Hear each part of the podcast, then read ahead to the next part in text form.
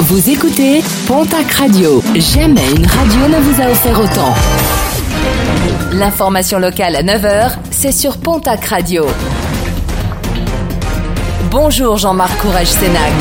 Bienvenue à vous. Six mois de prison avec sursis et obligation de soins. Verdict du tribunal de Tarbes qui jugeait un homme de 38 ans pour exhibition sexuelle. Ce dernier avait été aperçu en train de se masturber aux abords du lycée Marie Curie. Un homme qui a pu être interpellé grâce à un lycéen qui avait pris en photo sa plaque d'immatriculation.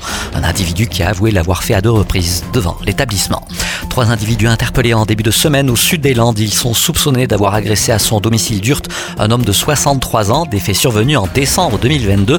La victime avait reçu des coups, des pièces d'identité, un téléphone portable, un ordinateur, ainsi que des cartes bancaires et de l'argent liquide avaient été dérobés. Placés sous contrôle judiciaire, ils seront jugés devant le tribunal de Bayonne le 30 avril prochain.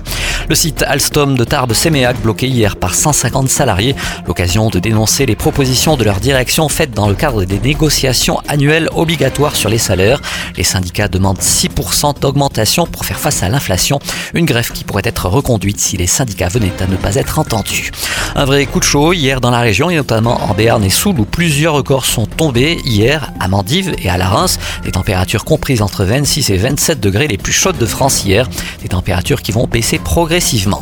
N'oubliez pas que le trafic SNCF est très perturbé en raison de la grève des contrôleurs. Ce vendredi, de nombreux TGV sont supprimés, tout comme des intercités.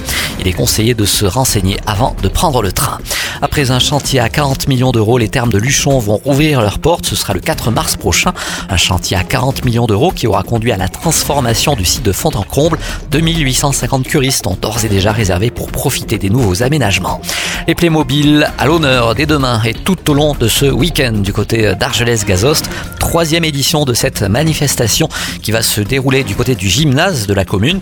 Plus de 1000 mètres carrés d'exposition dont 200 consacrés à la reproduction du palais de Versailles. Les bénéfices de cet événement seront reversés à l'association Crazy Toys et l'APE Jean Bourdette d'Argelès-Gazost.